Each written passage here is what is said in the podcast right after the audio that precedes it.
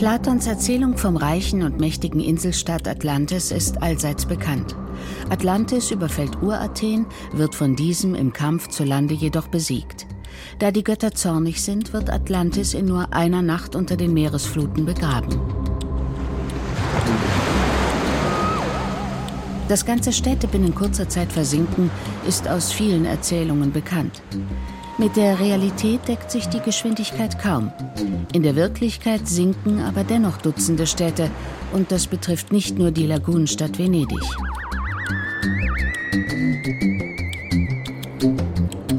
Metropolen im Untergang.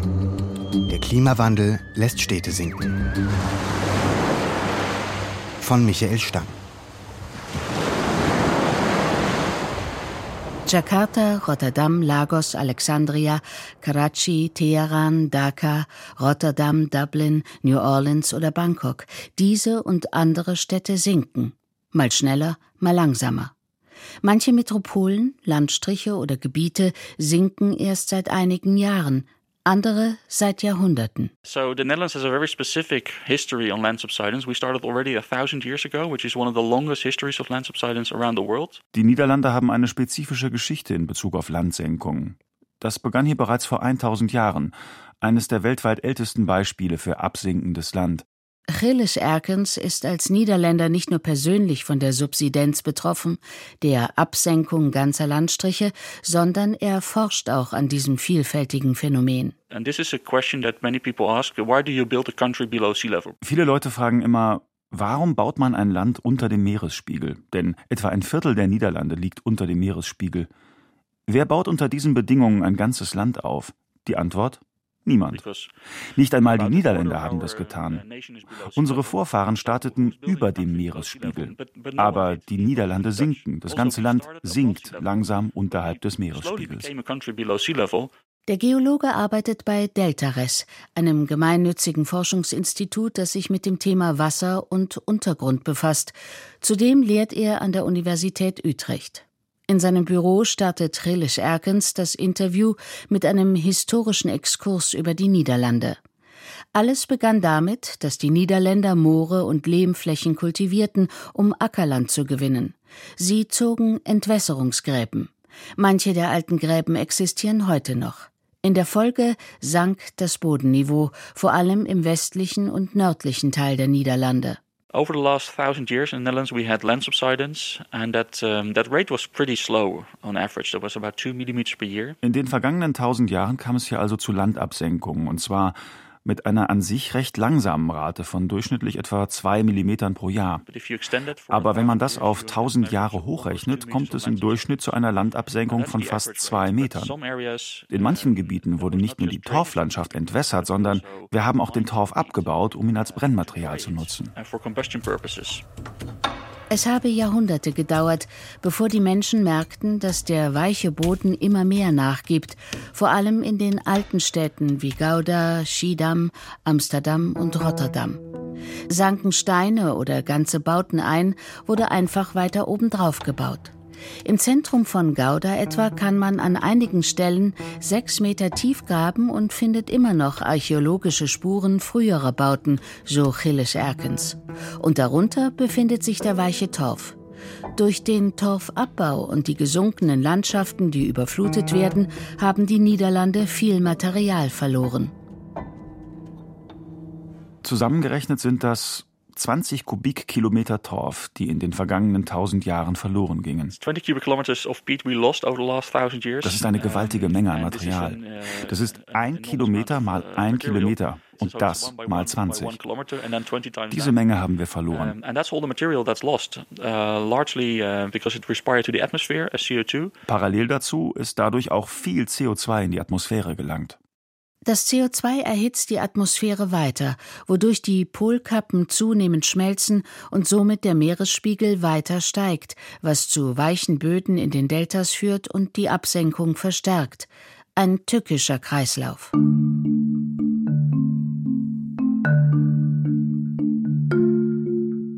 Ortswechsel. Es geht von Utrecht nach Potsdam, genauer gesagt zum Telegrafenberg im Südwesten der Stadt. Dort befindet sich der schönste Wissenschaftscampus auf dem Kontinent, wie es der ehemalige Direktor des dort ansässigen Potsdam Instituts für Klimafolgenforschung, Hans-Joachim Schellenhuber, einst ausdrückte. Oben auf dem Berg wurden im 19. Jahrhundert mehrere Observatorien errichtet. Heute gibt es dort auch das Deutsche Geoforschungszentrum GFZ. The oldest data that we can use dates back to 1990. Madi Motach arbeitet dort mit Satellitendaten, die bis 1990 zurückreichen. Die Technik basiert überwiegend auf Radartechnologie. Wir nehmen Satellitenbilder in einer Höhe von rund 800 Kilometern von unseren Zielen im Boden auf und messen mit dieser Technik die Entfernung zwischen Satelliten und Boden. Mithilfe der Satelliten kann der Professor für Radarfernerkundung jeden Punkt auf der Erde messen. Fliegt ein Satellit wieder über dieselbe Stelle, erfolgt eine neue Messung. Beim Vergleich der Daten, die bis in den Millimeterbereich gehen, kann der Wissenschaftler auch winzige Bodenbewegungen, Hebungen wie Senkungen messen. Madi Motach forscht vor allem in trockenen Gebieten wie in Nordchina und dem Iran, wo es gewaltige Bodenabsenkungen gibt. In Deutschland betragen die Senkungen meist nur mehrere Millimeter pro Jahr. Im Iran gibt es Gebiete, die mit einer Rate von 20, 30 Zentimetern pro Jahr absinken. Hauptgrund für die Senkungen sind dort menschliche Aktivitäten, vor allem in Siedlungen und in der Landwirtschaft.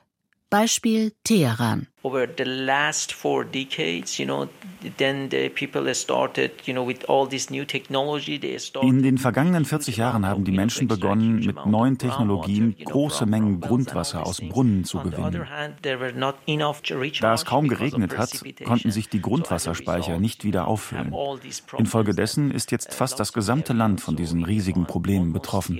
The whole Iran now has been affected by these huge problems. Obwohl es im Iran in den vergangenen Jahrhunderten häufig trocken war, gab es eigentlich immer ein Gleichgewicht zwischen der Wiederauffüllung der Grundwasserleiter und der Menge, die die Menschen entnommen haben. Doch das habe sich geändert, nicht nur in Teheran, sondern auch in anderen Städten, etwa in Rafsanjan. Vor 20 Jahren hatte Mahdi Motach erstmals exemplarisch für ein Tal berechnet, wie sich die nicht nachhaltige Entnahme von Grundwasserressourcen auf die Landwirtschaft auswirken kann, vor allem etwa für Pistazienplantagen. Seine Vorschläge zur nachhaltigen Bewässerung fanden kein Gehör. Die Politik konnte oder wollte nicht reagieren. Das Wasser wurde immer knapper, die Bodensenkungen gingen weiter. Heute gibt es dort wegen des Wassermangels keine Landwirtschaft mehr. Beispiele wie dieses gäbe es einige. In den letzten vier Jahrzehnten uh, begann die iranische Regierung mit dem Bau mehrerer Staudämme rund um den Urmia-See im Nordwesten des Iran, damit die Menschen die Landwirtschaft ausbauen konnten. Aufgrund der Dürre und all dieser Dinge hatten sie jedoch nicht immer Zugang zu Wasser aus den Dämmen. Als es an Wasser mangelte, begannen die Bauern automatisch Brunnen zu graben, um die Landwirtschaft und Industrie auch später in dieser Region mit Wasser zu versorgen.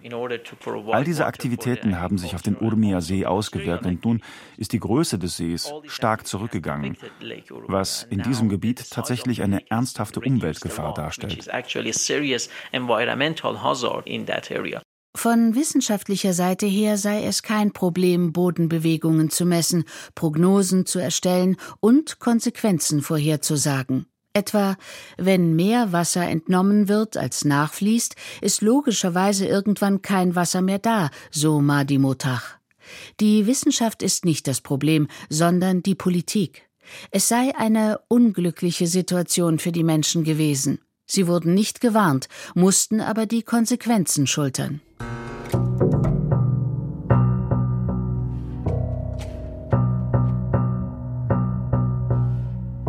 Es geht nach Südamerika. Im Strandparadies Maceo in Brasilien, einer Stadt mit mehr als einer Million Menschen, gibt es zwei Zeiten.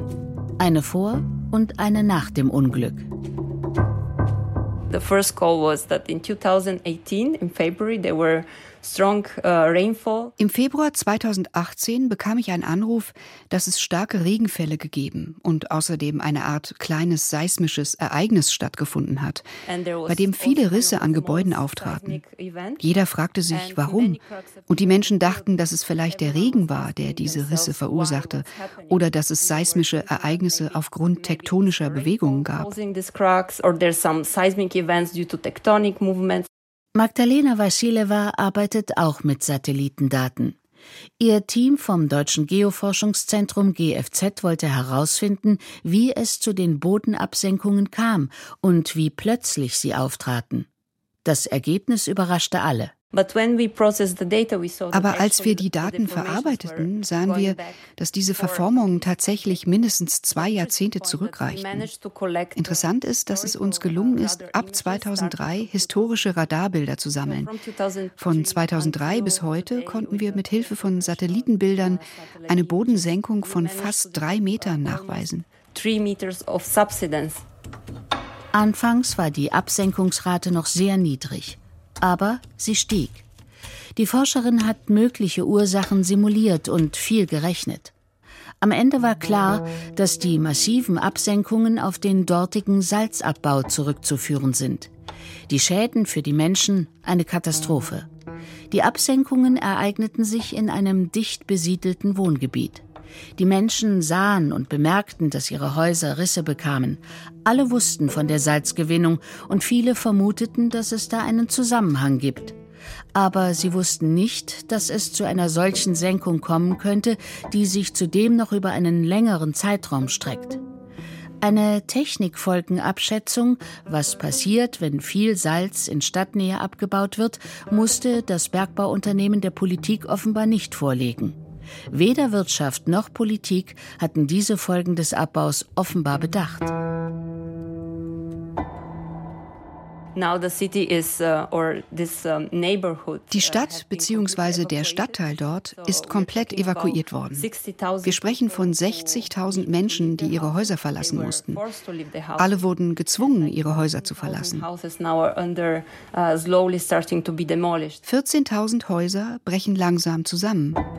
Die Stadt liegt im Sergipe Alagoas Salzbecken, das sich entlang der brasilianischen Küste formte. Das dort vorkommende Evaporitgestein Halit ist wasserlöslich. Dringt Süßwasser durch die Schichten, löst es diese Gesteine schnell und formt Hohlräume. Für den Bergbau ist das interessant. Denn so kann das Salz mit Hilfe von Wasser abgebaut werden. Und dies wurde jahrelang dort gemacht. Die dadurch entstandenen Hohlräume standen unter enormem Druck von oberen Schichten. 2018, nach dem schweren Regen, brachen sie zusammen, so Magdalena Vassileva. Die Folgen seien schrecklich. Uh, wir waren im Dezember 2022 noch einmal dort. Und es ist wirklich herzzerreißend, durch diese leeren Viertel zu laufen. Es sieht aus wie eine Geisterstadt. Es gab viele Schriftzüge an den Wänden, die die Leute hinterlassen hatten. Dort steht etwa, dass sie 30 Jahre oder ihr ganzes Leben dort verbracht hätten und dann gezwungen wurden zu gehen. Sie verlassen also nicht nur ein Haus oder ein Viertel. Ihr Leben und ihre soziale Gemeinschaft wurden zerstört.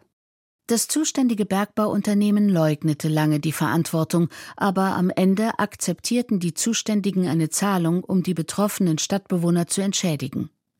Die Menschen hatten zwar nun etwas Geld, aber sie mussten sich ein neues Zuhause suchen.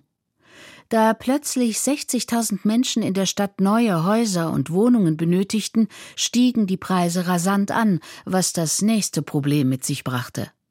Am Ende sank bei vielen der Lebensstandard. Magdalena Wasileva ist frustriert. Zwar leisten sie mit ihren Analysen an Satellitenbildern wichtige Arbeit und können Katastrophen detailliert rekonstruieren, aber meistens eben erst nachdem ein Unglück geschehen sei. Dabei hätte dieses Unglück verhindert werden können, wenn die Politik regelmäßig Messungen beauftragt hätte. Abgeschlossen ist dieses Kapitel für die Forscherin nicht. Ein Satellit nimmt regelmäßig Bilder der Stadt auf, alle zwölf Tage eine neue Messung. Alle drei Monate aktualisiert Magdalena Vassileva die Zeitreihe der Absenkungen der Küstenstadt. Right now, the deformations are still going on. Der Erdboden senkt sich weiter ab, aber die Geschwindigkeit reduziert sich. Als die Verformung ihren Höhepunkt erreichte, betrug sie etwa 30 Zentimeter pro Jahr. Jetzt sind es 19 oder 20 Zentimeter. Ich werde das Gebiet weiter analysieren. Insgesamt gibt es in den Salzstöcken in der Stadt 36 Hohlräume, die irgendwann einstürzen könnten. Um das zu verhindern, will das Unternehmen die Hohlräume mit Sand füllen. Noch ist nicht geklärt, ob diese Maßnahme die Bodenabsenkungen reduziert oder gar stoppt. Das Wohngebiet soll komplett abgerissen werden. Was dann mit dem Land geschieht, ist unklar.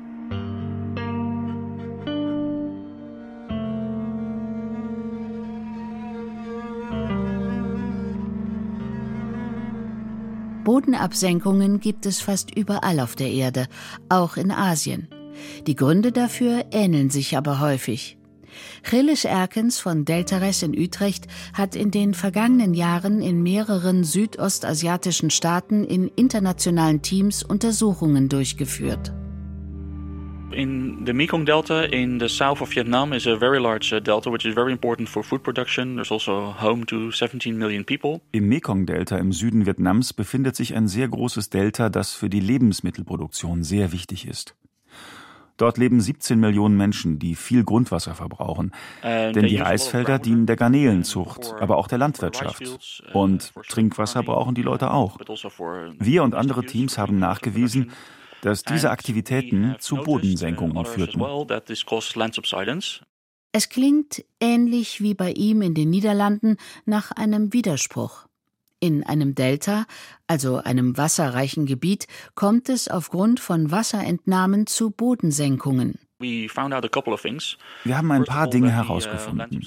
Erstens handelt es sich um eine Bodensenkung, die in den 1970er Jahren begann, also im Vergleich zu anderen Gebieten auf der Welt noch relativ neu ist uh, und sich am Anfang befindet. Uh, Aber die Rate nimmt zu, weil immer mehr Grundwasser entnommen wird. Wir haben auch herausgefunden, dass die Höhe des Deltas viel geringer ist, als wir bisher angenommen hatten. Es liegt im Durchschnitt nur 80 oder 90 Zentimeter über dem Meeresspiegel. Also Wenn man also von mehreren Zentimetern Landsenkung pro Jahr ausgeht, erkennt man schnell, dass das in den nächsten Jahrzehnten problematisch wird. Uh,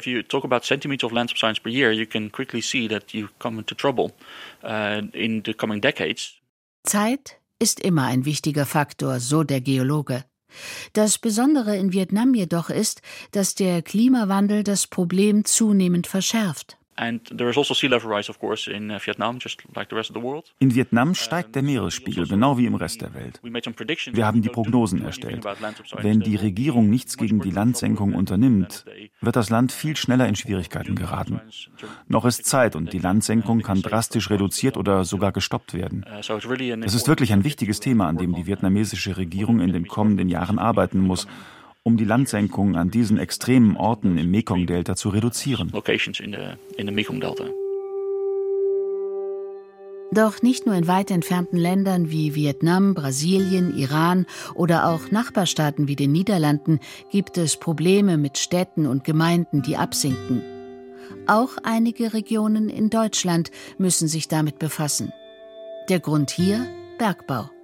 Traurige Berühmtheit erlangte im Jahr 2000 der Bochumer Stadtteil Wattenscheid-Höntrop, als zwei trichterförmige, 15 Meter tiefe Schachtverbrüche in einem Wohngebiet entstanden. Das Loch oder der Krater von Wattenscheid war aber nur ein Beispiel. Madi Motach zeigt in seinem Büro am Geoforschungszentrum Potsdam auf seinen Monitor. Zu sehen ist eine Karte von Nordrhein-Westfalen. In Germany, we have these uh, problems of subsidence because of open pit mining. In Deutschland haben wir diese Probleme wegen des Tagebaus im Westen des Landes, etwa in der Nähe von Hambach. Um Bergbau zu betreiben, müssen große Mengen Grundwasser abgepumpt werden. Die Folge ist, dass viele Städte rund um das Bergbaugebiet sinken. Und diese Bodensenkungen haben auch die Stabilität von Häusern beeinträchtigt und teilweise auch Schäden verursacht. Damages. Dabei geht es nicht um Ortschaften, die dem Tagebau weichen müssen, sondern um nahegelegene Gebiete, die eigentlich als sicher galten. Das ist der Grundwasserspiegel. Und die Grube in Hambach ist 400 Meter tief. 400 Meter. Wer an dem Rand des Tagebaus steht, bekommt das Gefühl, dass hier ein Stück Welt fehlt. So unwirklich ist die Gegend. Es ist ein gigantisches Loch. Madi Motach zeigt an seinem Rechner Fotos von Gebäuden. Um dort Bergbau betreiben zu können, muss das gesamte Grundwasser entnommen werden. Die Folgen kann man sogar bei Google Earth sehen. Der Boden sinkt nur um ein bis drei Millimeter pro Jahr, etwa hier in Stetternich. Schauen Sie, hier diese Parkplätze. Diese standen vor der Grundwasserentnahme hier. Alles wurde beschädigt, sodass die Behörden diesen Bereich um 20 Meter verschieben mussten. Immer mehr Beispiele zeigt der Professor für Radarfernerkundung. Oder hier in Jülich. Die Stadt sinkt im Durchschnitt um zwei Millimeter pro Jahr, nicht viel, aber sehen Sie dieses Gebäude. Das ist eine Schule. From the middle, the whole building von der Mitte aus verschob sich das gesamte Gebäude um 50 Zentimeter. Und die Behörden mussten Millionen Euro investieren, um das Fundament des Gebäudes zu verstärken und es zu stabilisieren, damit es diese Senkungen aushalten kann.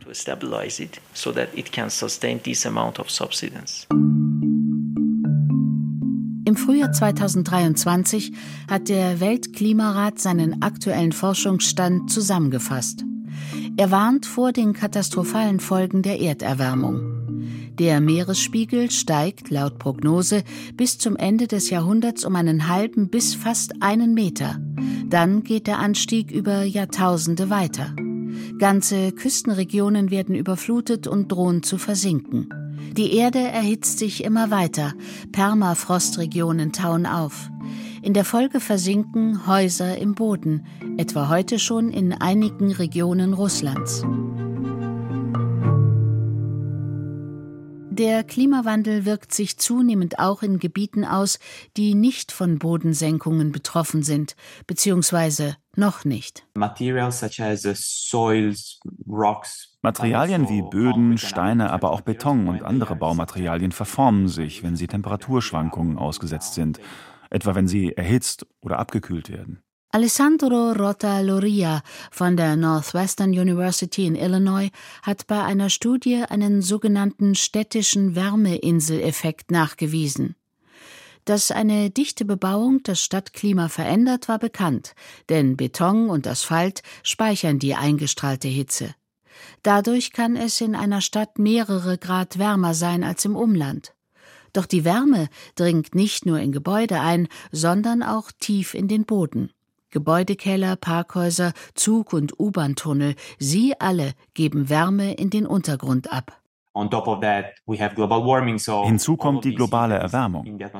Diese Wärme aus der Atmosphäre wird mit der Zeit stückweise in den Untergrund eindringen. Welche Temperaturen im Untergrund herrschen und wie sie sich auswirken, hat Alessandro Rottaloria und sein Team drei Jahre lang in Chicago untersucht.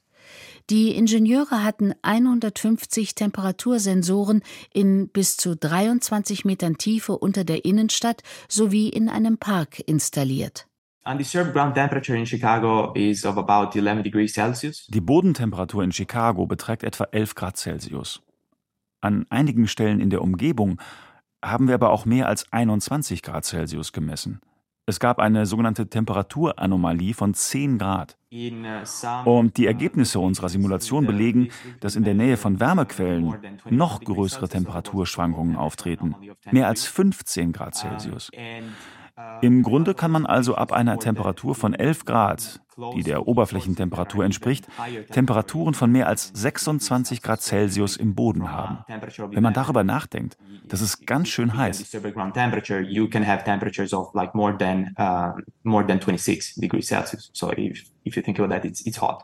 Als der Forscher diese Daten mit früheren Messungen verglich, wurde deutlich, dass die Erwärmung des Stadtuntergrunds im Schnitt mit 0,1 bis 2,5 Grad pro Jahrzehnt voranschreitet.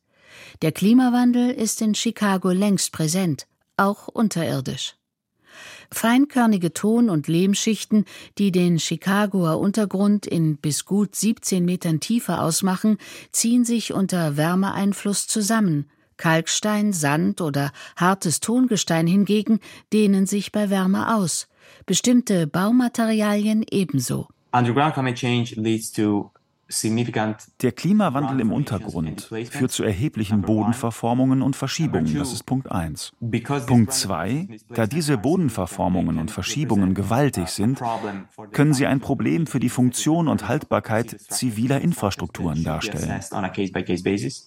In einigen Zonen konnte Alessandro Rota Loria Hebungen um bis zu 12 mm nachweisen. Das sei ein erheblicher Stressfaktor für Gebäude. Ich bezeichne das als stille Gefahr. Es ist etwas, das sich unter uns befindet und das uns bisher nicht wirklich bewusst war. Aber es war und ist da. Möglicherweise hat es in der Vergangenheit bereits Probleme verursacht. Und wenn dieses Phänomen des unterirdischen Klimawandels nicht abgemildert wird, könnte es in Zukunft zu anderen Problemen führen.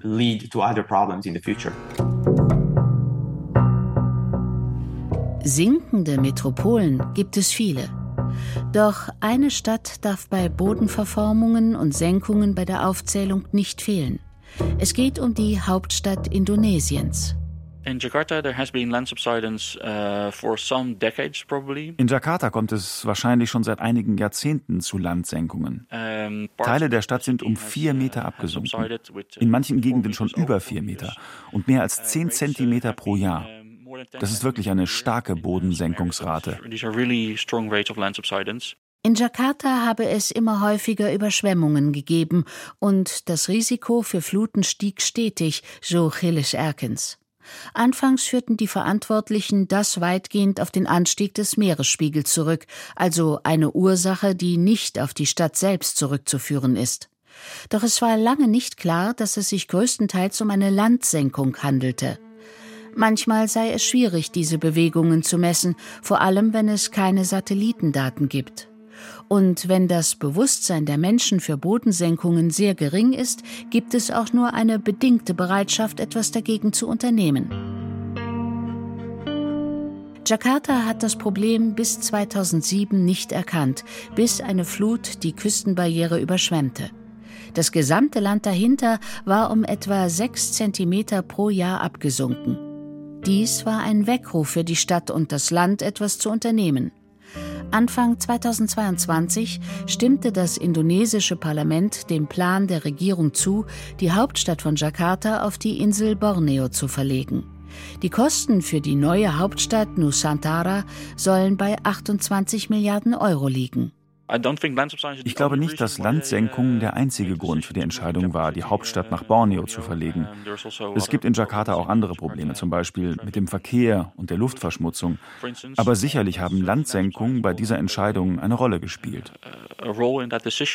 Auf Borneo gibt es jetzt die Möglichkeit, vieles besser zu machen. Nusantara soll die grünste und nachhaltigste Stadt der Welt werden, heißt es. Problem gelöst? Nein. Denn die Probleme in und um Jakarta bleiben und nicht alle der heute dort lebenden 30 Millionen Menschen werden umziehen. Nicht überall auf der Welt kann eine Hauptstadt umziehen. Es muss auch andere, wirkliche Lösungen für bedrohte Regionen geben, und die gibt es, sagt Mahdi Motach. And the best example for such practices we had in northern China. Das beste Beispiel für eine Lösung haben wir in Nordchina gesehen. Die Regierung hat über mehrere Jahre damit begonnen, die Grundwassermenge zu regulieren und gleichzeitig verschiedene Ansätze umgesetzt, um die sozioökonomischen Auswirkungen dieser neuen Politik zu verringern. In einem zentralistisch regierten Land wie China sei eine solche Umsetzung leichter möglich. Wird kein oder nur noch wenig Grundwasser mehr entnommen und eine externe Wasserversorgung etwa über Pipelines gesichert, kann das funktionieren. Wichtig sei auch immer der zeitliche Horizont.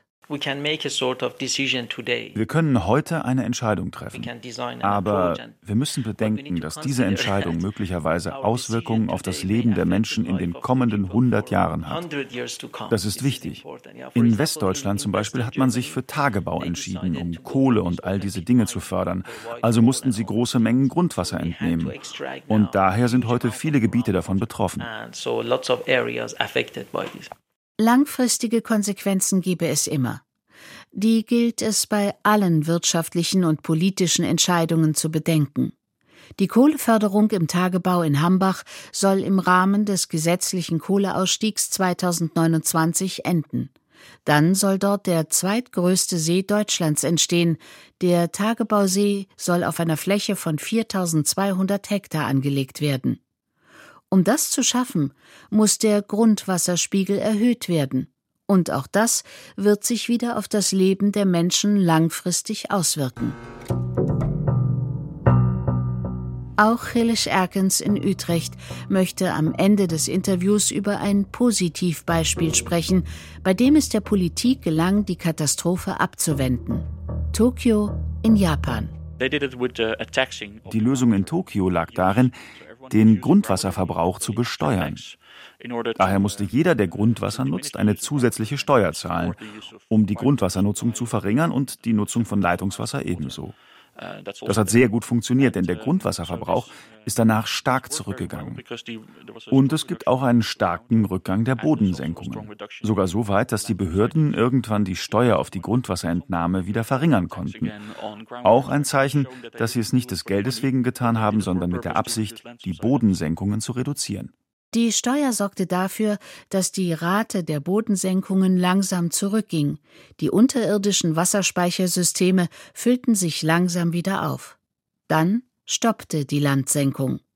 Die Bodenbewegungen lassen sich aber nicht nur stoppen, sondern teilweise sogar wieder umkehren. Wir haben in Tokio gesehen, dass sich das Land um etwa 25 Zentimeter wieder gehoben hat, nachdem es um vier Meter abgesunken war.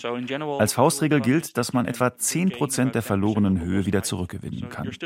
Man liegt also immer noch viel tiefer in der Stadt und muss immer noch in all diese Deiche, Pumpstationen, Kanäle und ähnliches investieren.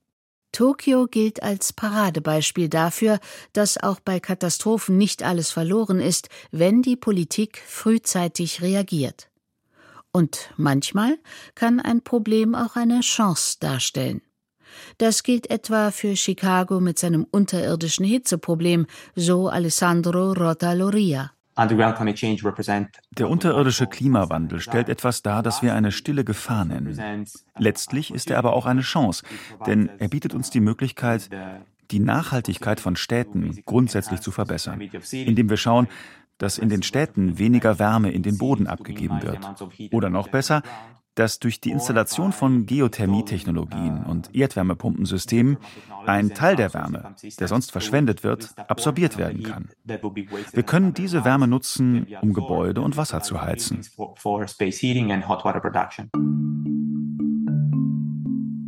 Bodensenkungen gibt es weltweit. Meistens sind sie von Menschen verursacht. Sie entstehen durch die Entnahme von Grundwasser, den Abbau von Kohle, Erdgas, Torf oder Salz. Und der Klimawandel spielt eine große Rolle, da er höhere Temperaturen und steigende Meeresspiegel mit sich bringt. All diese Phänomene sind mess- und prognostizierbar und viele dieser Probleme ließen sich lösen oder entstünden erst gar nicht, wenn der Wissenschaft Gehör verschafft würde. Madi Motach wenn Sie eine Lösung finden möchten, sollten Sie zunächst das Problem kennen. Wenn wir also Fernerkundungstechnologien einsetzen, können wir gut beurteilen, welche Gebiete sind von diesem Problem betroffen. Was ist der Grund für diese Probleme und welche Bereiche sind betroffen? Und dann können wir vielleicht eine Lösung für das Problem finden.